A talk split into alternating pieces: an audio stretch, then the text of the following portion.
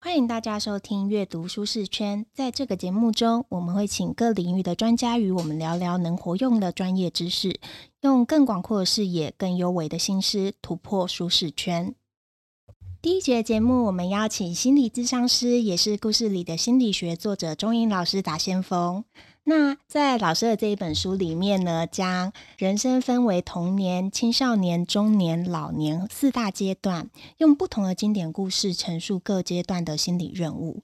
例如，用彼得潘陈述永恒少年总是想飞行，不愿意落地，也就是不愿意负责任的心理状态。或者是用浦岛太郎陈述潜入龙宫逃离人间的主角，用这个谈青少年网络成瘾、拒绝上学等议题。那今天我们来聊聊过年期间各种人际关系的碰撞，更反映出什么样的心理状态？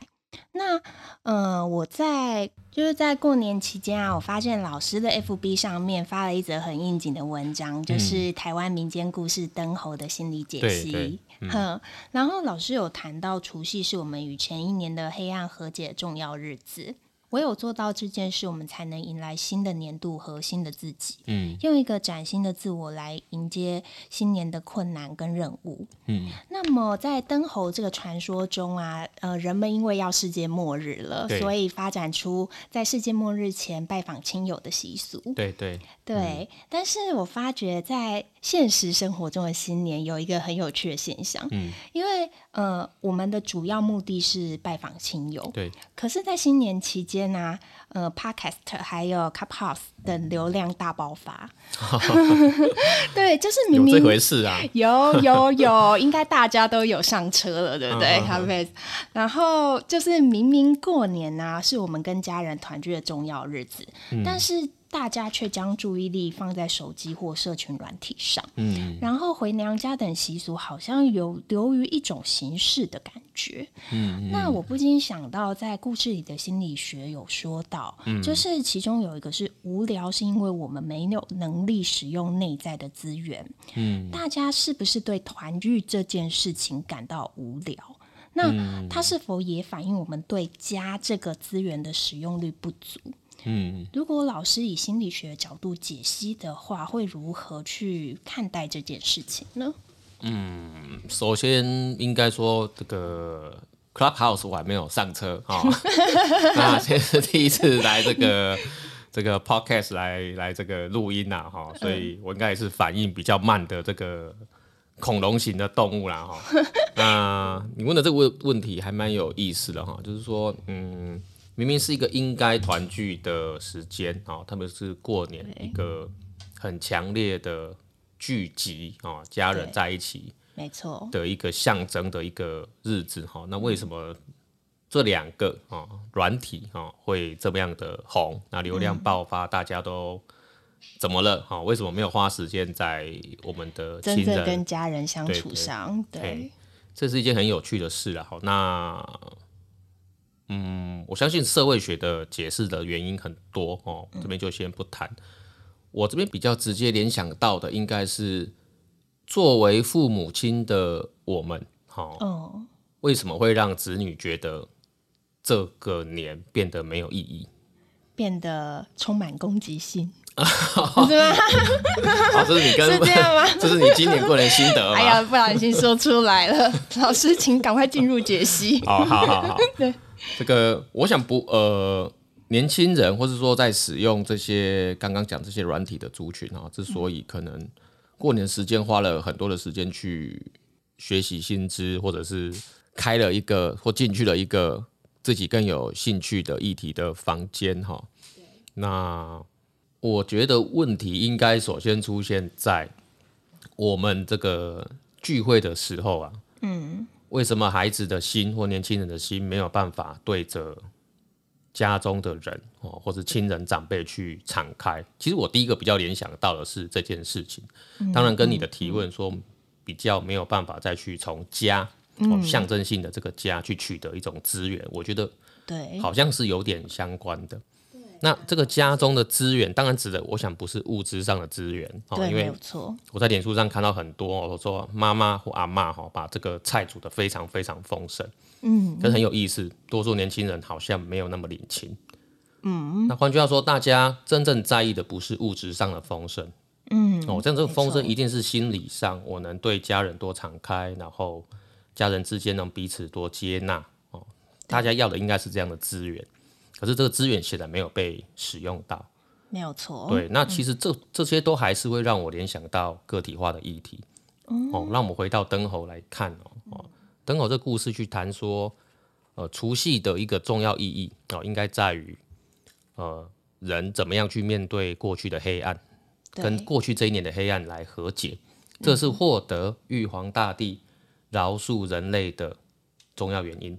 和解，嗯，哦，那显然在除夕的时候，哈，很多人都没有做到这件事情。哦，我我印象中，这个父母亲可能在 在这个时间点。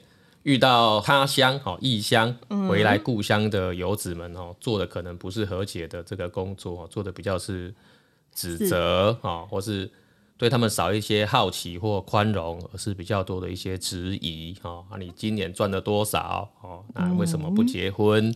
什么时候才要回家？你做这个真的有前途吗？哦，对，女孩子可能还要生小孩的问题。没错。那我觉得作为一个被拒绝的。状态哈，那当然很难去使用象征性的使用家中这样的资源，反而会转而向到这个 Clubhouse 或是 Podcast 里面去寻求。你说是同温层的安慰，好像也可以啦，嗯、或者说躲到自己真正兴趣之所在啊，透过这个声音哦来彼此获得一种存在感或抚慰。嗯，我觉得这整个问题比较连结的是这件事情。那其实书中也常常讲啊，哦，就是个体化这件事哈，能够加惠的不会只有自己，嗯，个体化同时也可以加惠你周遭的亲人。嗯，那从这个现象来看，显然我们很多人在个体化这件事情上做得没那么好。哦，这边当然不要特别指长辈啦，哦，但是说长辈作为一个家中的主人，嗯，其实是更有。更有责任，我觉得年纪越大的人都都越有这个责任去率先走向个体化。那老师，我有一个问题，嗯、就是你说个体化旅程嗯不足，嗯、那我们要如何呃走向个体化旅程？就是甚至如何让父母或是让自己走向个体化旅程，嗯，让彼此的关系更和谐，不要这么充满冲突，嗯。这个走向个体化旅程，我想从灯火的传说里面已经讲得很清楚了。首先是跟自己黑暗的那一面去面对面，嗯嗯，跟黑暗的那一面去面对面。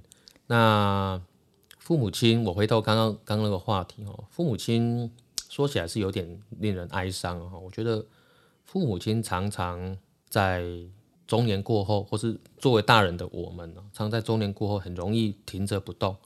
然后等待孩子来完整我的生命。嗯嗯，对，这是一个停滞的概念，跟个体化本身处于一个不断变动的一个动态的过程是相抵触的。嗯，那我大概可以猜，如果我的生命必须等待某一个人，比如说等待孩子来使我变得完整。嗯，其实任何一段关系都这样，只要有一方做了这样的事，就很容易同时阻断自己跟对方的个体化的过程。哦，其实这是意外发生的时刻。嗯，对，所以我觉得做一个合格的公民啊，哈，或者说一个，呃，讲讲这好像有点严厉了哈。不过做一个，如果我们希望自己的亲密关系能够更圆满、更完整，嗯，大人哦，我我永远强调是大人率先有这个责任，应该去面对自己的黑暗，不要让它流窜到自己的家人、孩子身上去。哦，不然我们当然很容易把。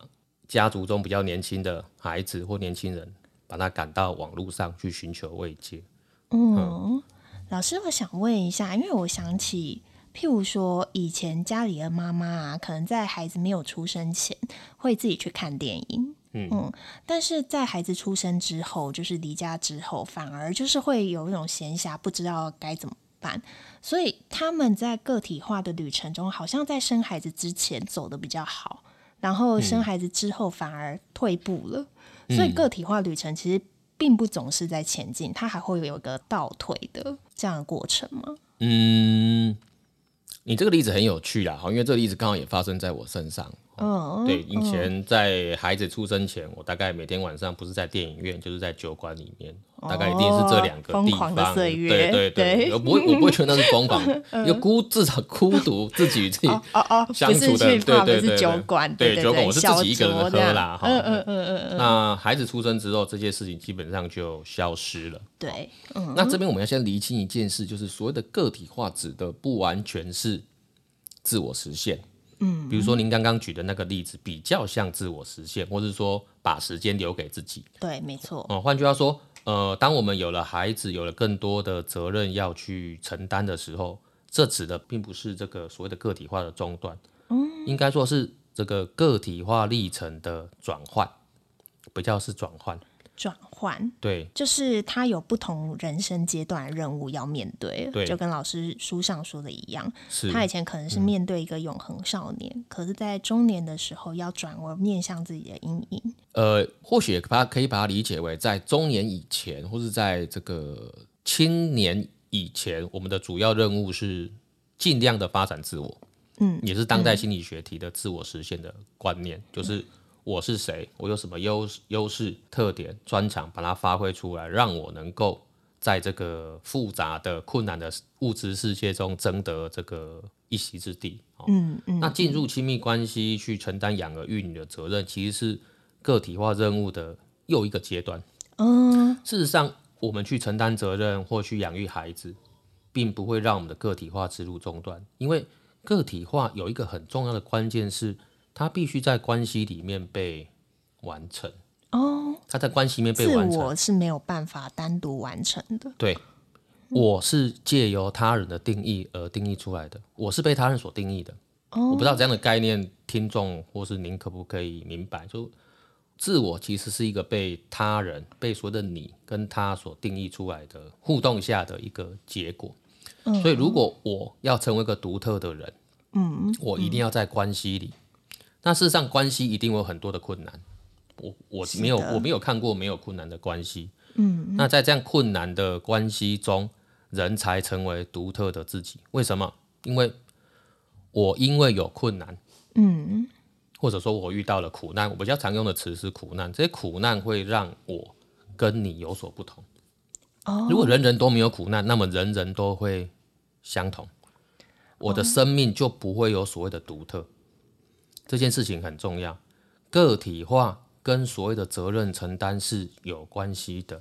嗯，个体化指的不仅仅是自我实现，就我孤身一人，对，我嘎嘎的过好，安内得好啊，嗯、我尽量的是头角峥嵘，我尽量的发挥我的优势专长，去取得一个我梦想中的成就。这并不是深度心理学中谈的个体化，我们谈的是向下，嗯，嗯我们谈的是向内。我们谈的是往深处去，而不是往高处走。嗯，所谓的自我实现，当代的自我实现的观念，其实这也不是心理学家马斯洛一开始的意思。当代的自我实现指的比较是往高处走，但个体化指的是比较是往深处去。至少在中年以后的任务是如此。中年以前确实我们应该往高处走，对，但中年以后我们是往深处去。了解，就是成为我自己这件事情，嗯、其实不是只有我自己的事情。然后成为我自己，也不是去追求一些事业成就或是家庭成就，反而是我跟我内心还有我的人际关系上面有没有办法达成和解或是和谐的状态。嗯，嗯，嗯，嗯，那呃，关于这个，我又想到，就是在新年期间啊，其实发生了一个。台湾人应该都知道的事件，就是艾丽莎莎莎，对对对对对，你知道，对苍兰哥，苍兰哥，对对，一个台大的儿科医师，对。那这件事情发生是这样子，就是艾丽莎莎在分享民间疗法，一个叫肝胆排石法，她把它拍成一个影片，然后教导大家要怎么去运用这样的方法。那苍兰哥这个医师在。他的影片里面发现了很多盲点，所以他又拍了另一支影片去打脸，就是艾丽莎莎说他误导观众。嗯嗯，嗯，嗯，但是艾丽莎莎没有说自己是错的，他举出了很多例证，说自己是对的，嗯、然后又企图翻出，就拍了新的影片要翻案，然后这样子就引起了一连串讨论热浪。嗯、那我在想，老师在有一个章节叫《黑猫》啊，嗯、里面提到阴影，就是那个主人公原本是一个善良守法公民，嗯、可是他在中年之后突然。大转变，变成性格暴雷，然后最后他甚至杀了自己的妻子，把他埋在呃家里的石壁里面。嗯，嗯，嗯，那。这个警方来巡查的时候呢，他非但不觉得自己是失控的状态，他反而很得意的吸引警方的注意力。嗯嗯，嗯，对。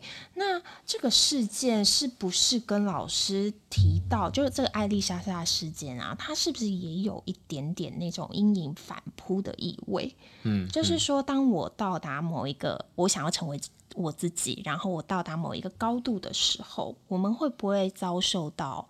一种反扑，嗯，对，就是我们都知道那个百万订阅的影响力是很大的，嗯嗯，嗯，但是我们是不是它同时也是一个人格的面具？然后去，我们必须符合这个面具才会达到我要的高度，然后无形之间就是忘了自己本身的能力等等的，嗯。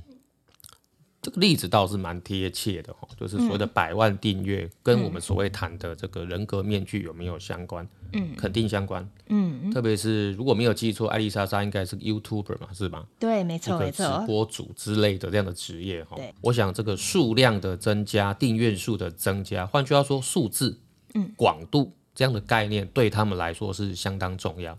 对，我们这本书谈的是深度心理学。对，深度跟广度。某种程度有一点互斥，但深度心理学并没有排斥广度。嗯，那在现实的生活中，在真实的人生中，广度是重要且必须的。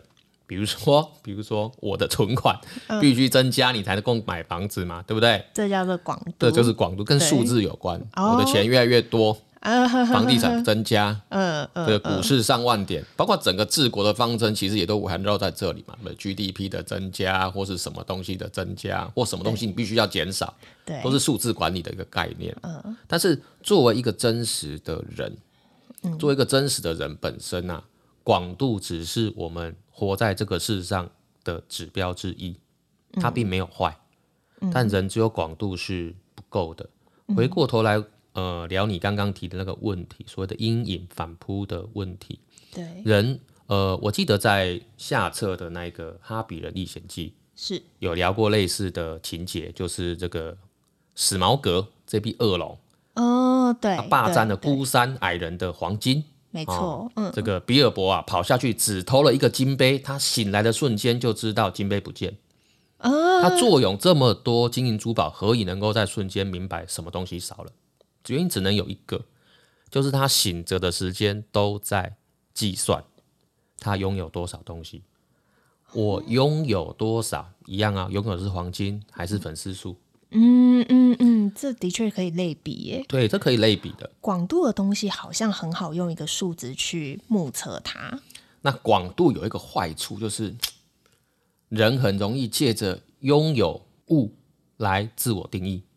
比如说，我拥有某一个学历，嗯，我拥有某一个头衔，我拥有某一个地位，我拥有多少存款，人会借着它来自我定义。其实这就是做一个完整的人需要提防的事情。嗯，因为拥有物不是我自己，所谓的自我是一个不断浮动的变化的概念。我在上课里面比较常举的例子哈，是三岁的时候，你会不会背九九乘法表？不会，不会。现在三十岁的我会不会背九九乘法表？比较会，啊，比较会，客气了。比较急，比较急。嗯，对。那那问题就来了嘛？三岁的我跟三十岁的我是不是同一个我呢？是啊。我想比较好的答案应该是 yes and no。哦，好深奥，也不是嘛，对不对？对对对。那那。我们回过来谈哦，说自我应该是一个不断成长变化的概念。是的，如果自我是一个不断变化成长的概念，那么自我就没有本质可言，因为本有本质的东西不会改变。嗯，比如说咖啡豆，并不会因为在烹煮过后变成了绿豆、红豆，或者变成一颗篮球，还起不可怜哎，因为本质是东西，举例很具体，不不会改变嘛，对不对？的确是，的确是，嗯。那既然我是一个不断变化的概念，对，人又急着或人意欲追求我是谁，其实这个不东西是人的意识在成长的过程中很自然而然的现象。人想要厘清自己是谁，嗯，那就很容易把人格面具往自己身上戴，或者说我对我在想要不要用误入歧途，好，或许可以称它为误入歧途，就是误把拥有物当成是自己。哦，人的换句话说，自我没有本质，而没有本质的东西，总会让人连接到我不是永恒的。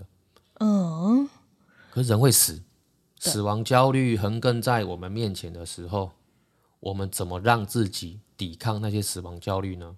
最简易的方式是看看我有什么东西，我有钱、金银珠宝、地位、名声，我有漂亮的衣服，我有永远不变、不会衰老的外表。嗯，透过这些东西来定义自己的时候，深度就会丧失。回答艾丽莎莎这个问题，对阴影的反扑，我觉得会让我直接联想到是这个网红借着百万的订阅数来定义自己的时候，很容易把自己当成是一个重要的，或者说不会出错的人物。哦，所以才会提出这个。呃，我想多数民众可能都会觉得有点不太正确，或甚至有点点荒谬的说法。我的印象中是喝橄榄油是吗？对，还是喝什么东西可以排排排什么结石？肾结石？对对对对对，用喝橄榄油，对，呃，肝胆结石。哦，肝胆结石透过喝橄榄油可以把它排掉。对对，嗯，这可能也是某一种传统的疗法。嗯，对，嗯，但是不是经过验证的。对，它没有办法经过科学的实证、嗯、证明有效。嗯嗯、那苍蓝鸽他会提出这个反驳，是因为真的有很多人因为这个疗法，然后最后进了急诊室，因为胆囊炎等等的。哦，嗯，嗯对，哼。那哎，老师，我想问一下，嗯、呃，你刚才说百万网红，他其实某一种程度上也算人格面具，是是。那人格面具跟自我是相斥的两样东西吗？人格面具是自我的一部分，哦，我不会说它相似，应该这样来理解：人格面具是自我的一部分，但不是自我的全部。哦，那我同时是母亲、爸爸，我自己是，我是是。别人的爸爸，这个爸爸就是我人格面具之一。嗯，我在学校担任教职，那教职工作也是我人格面具之一。嗯，但他们都不是我的全部。那我要怎么去意识到我把这个人格面具戴得多紧，或是我要怎么把这个人格面具拿下来，回到就是自我比较有弹性的状态？嗯，这个问题应该这样理解，就是人格面具不用完全拿下来，嗯，因为它是我的一部分，对，它不用能。事实上，我们比较常看到，特别在年轻人身上看到的，不是他人格面具拿不下来。嗯，比较是他人格面具发展的没那么好哦，他比较没有办法见人说人话，见鬼说鬼话，换句话说，他比较没有办法在社会里面保护自己。呃，但是我们今天的状况是谈到一个他的人格面具太漂亮的人，比如说艾丽莎莎，我相信他本人应该长得也很漂亮，对对，对不对？因为我我没有看过他，但我猜啦，不然一定是他的口条或是他的这个某些专业能力也受到肯定了哈。对，这些都是个面具。这个面具本身会妨害我走向个体化。你看，我们又回到个体化。对，好像所有旅程的终归都要回到个体化。那这个事件也是他一个个体化旅程必然经历的阴影吗？呃，这个事件我倒觉得他可以把它想象成是他生命事件中的捣蛋鬼出现了。捣蛋鬼，我们在故事里面多次提到捣蛋鬼，或许把它视为意外也不错。当我的人格面具过得太呃发展的太好，当我的人生过得正在顺遂的时候，突然来了一个意外事件，嗯，它将把我导入一个完全我事前无法控制或预期的状况。比如说，这个《哈比人历险记》中的比尔博，对，我、哦、不知道还记不记得这个故事哈、嗯？故事的开头是这样哦，哈比人比尔博住在一个舒舒服服的洞穴里，他是一个中年人，嗯，对，他胖胖的、肥肥的，直到有一天遇到了巫师 Gandalf 来这个村庄里面找飞贼加入冒险。那很有趣啊，哦，就是比尔博听到这个邀请哦的时候吧，他第一个反应是，我不要参加冒险，为什么？因为冒险会让我来不及回家吃晚餐。哦，哦，这就是个标准中年人的 吃晚餐更重要。累了一天哦，回家要舒舒服服的这个追个剧，对对，转个电视。你竟然跟我说要我出去哦，经再重新经历一次冒险，我们好像会觉得冒险属于谁？年轻人，人我们从来觉得对、嗯、很累，回不了家，很臭。对，我不会想到说，我中年人既然有有一个时间点，我也需要冒险。这个冒险不再是年轻意义时候的冒险。嗯嗯。如果从深度心理学要谈的这个观点来看，比较是一种向内的、暂时性的远离了人格面具的，往黑暗处移动的一种冒险。艾丽莎莎或许提前遭遇到了这一些，她或许能够这样子去思考：我是不是不能再把所谓的百万订阅这样的一个面具、网红直播主的面具，误把它去凌驾在其他的专业之上，比如说医学或生理学专业之上，把它当成是自己人格的全部。如果他能从这个事件中得到一些启发，往内看，思考一下自己是谁，或许下次就能避免。再有这样的争议，他可能就更早的走入个体化旅程。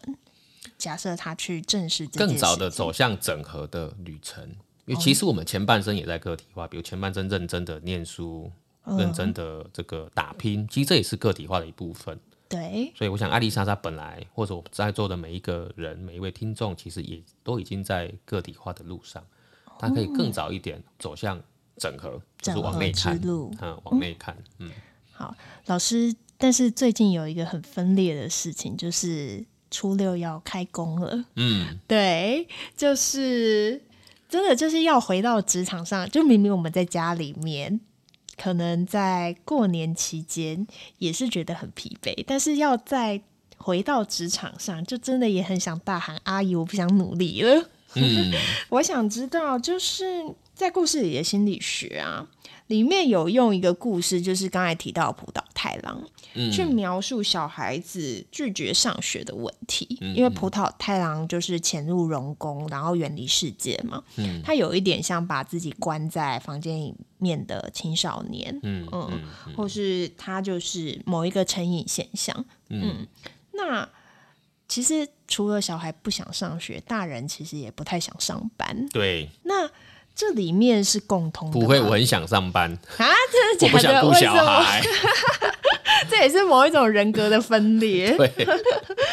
可是不想要顾小孩，为什么会生小孩？就是又在，就是好像一种甜蜜。对，这个问题还是 yes and no 啦。对，有时候负担多于甜蜜，就会想把它丢到学校给老师顾这样。所以这也是算是中年人内心存在的一种，就是拒学或是拒，就是哦，这个。比喻真好，嗯，呃、对，这中年人的拒学可能是拒绝上班，拒绝顾孩子，嗯，嗯，那这个跟葡萄太郎的故事谈到了青少年拒学是共通的吗？还是他们会有一些微妙的差异？嗯嗯嗯。这个葡萄太郎的这个故事，其实我真正想谈的不完全是拒学，哦，那那拒学只是这整个现象之一，嗯、我们比较明显在孩子。中小学生上面看到的。是。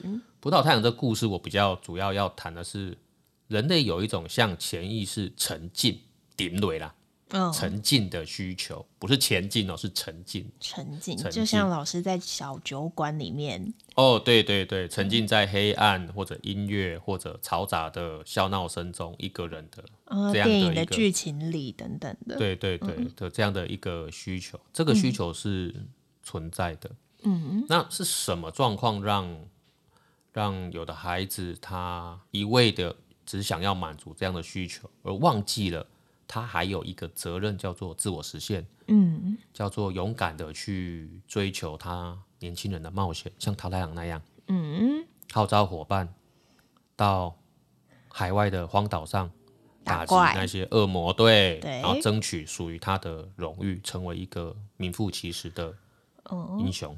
嗯、小孩也会觉得冒险脏脏的、臭臭的，很辛苦，觉得吃饭比较重要，也是会这样。有可能，对，嗯。那我们的潜意识当然有着这样的矛盾的需求，既想要躲在安全的地方，对，不动，又想要脱离母亲或父亲的保护。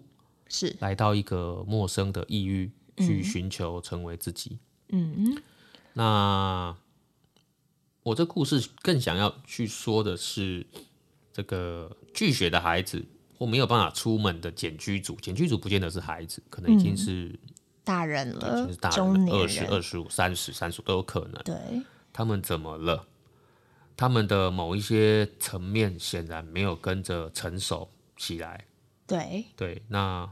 我想要去了解的是这件事情，对，那当然我的结论呢、啊，我就快速的说给听众们听听看。我的结论是，嗯、他们很可能在往潜意识沉浸的需求上没有获得满足，而这个原因很可能是什么呢？很可能是在成长过程中，作为父母的我们哦，又回来了。我总是觉得父母亲大人的责任多一些，包括我自己是老师，嗯、我觉得老师的责任通常会比学生来的大。我们自己看待动漫，对，看待神话、宗教、历史、传说，或者一些电影、音乐、艺术的态度是什么？嗯，会觉得它是二次元，或是不务正业。哦吼，非常好，对，它是一个不切实际的东西。嗯，它是一个脱离现实的东西。嗯，如果我们这样看待音乐、艺术、电影、动漫、宗教、神话、历史。是我们的孩子在成长的过程中，他这个所谓往潜意识的回归、往黑暗去沉浸的这个需求，常常可能是被剪断的、被割断的。可是，难道我们要鼓励孩子去看动画、看电影？我们鼓励孩子，或者说，我当然这边讲说，呃，鼓励孩子。去做这件事情好像也不完全对，但是我觉得我们可以部分的允许他，嗯，沉浸在所谓的无或者空的境界里面，一种留白。哦，有点像灵魂急转弯，进入那种心流的状态，到另外一个世界。嗯，因为投入而产生的心流，跟我刚刚所要谈的无所事事、嗯、无所为、无所谓而为，就没有目的的漫游发呆这样的一个。状态好像不完全一样，嗯，对，因为投入而进入某种状态，这仍然是有目的的。我举寒暑假为例，很多父母亲就很难允许孩子整天耍废在家里，有没有？对，吃饼干、打电动，哎，然后也没有写作业，没有预预习下个学期的新课业，没有复习上次考不好的地方等等啊。对，那这个。为自己的人生留白这件事情，我认为是重要的，因为人有着向潜潜意识、嗯，沉浸的需求，那里面蕴含着人真正的创造力。这个创造力的重要性，不仅仅是在现实世界有所创造，我这边跟各位分享，它在我们的人格上也有所创造。我们刚才谈过，所谓的自我是一个不断改变的。过程，嗯，自我没有本质哦，它会不断的改变。那这个不断改变的过程中，也不是毫无方向的乱变，它一定是围绕着某一个核心在改变。这个核心如果要能浮现，浮现的好，浮现的完成，被完成了，对，或者那个方那个方向是清楚的，嗯，那么这个孩子，我可以说他顺利的变成了一个。成熟的大人，他清楚他在现实人生中的定位，他清楚自己是谁，他跟现实有多相同或多不同，嗯，以至于他可以在现实中保持一个跟现实适当良好距离的成熟的大人。哦，可是这个有点困难，就是这个孩子要足够清晰自己在做什么事情，嗯，但是父母担心的都是孩子不知道自己在干嘛，然后沉浸在。孩子不知道自己在干嘛是正常的。嗯，嗯，所谓的清晰，正好是处于这个空无、耍废、模糊的状态中够久，才逐渐清晰起来。哦，好像有一点阴阳的消长的感觉。我必须说，不仅孩子不知道自己在干嘛，我相信多数的父母亲也不知道自己在干嘛。我们有一个很棒的成语叫“揠苗助长”。嗯，是是，正是指的正是这个意思。嗯，生命在诞生的时候，比如说受精卵在在这个身体里面，在子宫里面正在长大，嗯，孕育，嗯，细胞正在分裂复制，对，这个过程中是隐秘的，是神秘的。当它逐渐有了一个胎儿的形象成型的时候，我们到很晚才会看见，但并不代表这一段过程中这个生命没有在长大。可是父母会很焦急，对，嗯，想要看到一个结果，希望它清晰。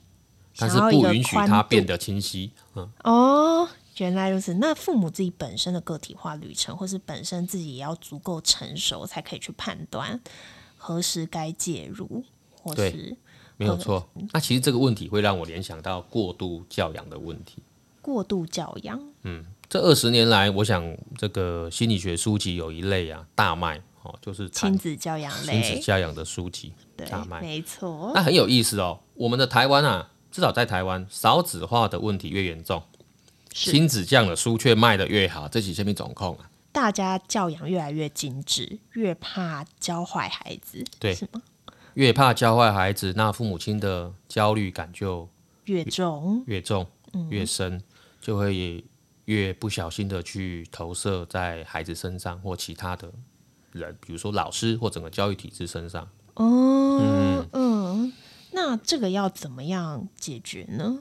就回到我们刚刚的个体化的问题。嗯，回到我们刚刚说允许孩子耍废的这个事情上，如果我们能够知道人有一种像潜意识沉浸的需求，嗯，真正的创造力不仅是在物质世界的创造，也包含了人格上的创造。嗯，那么我们就会明白，每个人都需要这样一段。孕育、等待的时间。哦，其实不止小孩子需要耍费，大人也需要耍废。大人也需要啊！你看，我急着把小孩送去学校，也是一样的道理啊。希望他早点开学。呃，希望以后改成周休半日。周休半日。请请总统出来说明。那时间差不多了，那更多精彩内容，我们留待老师下集帮我们做介绍。谢谢各位。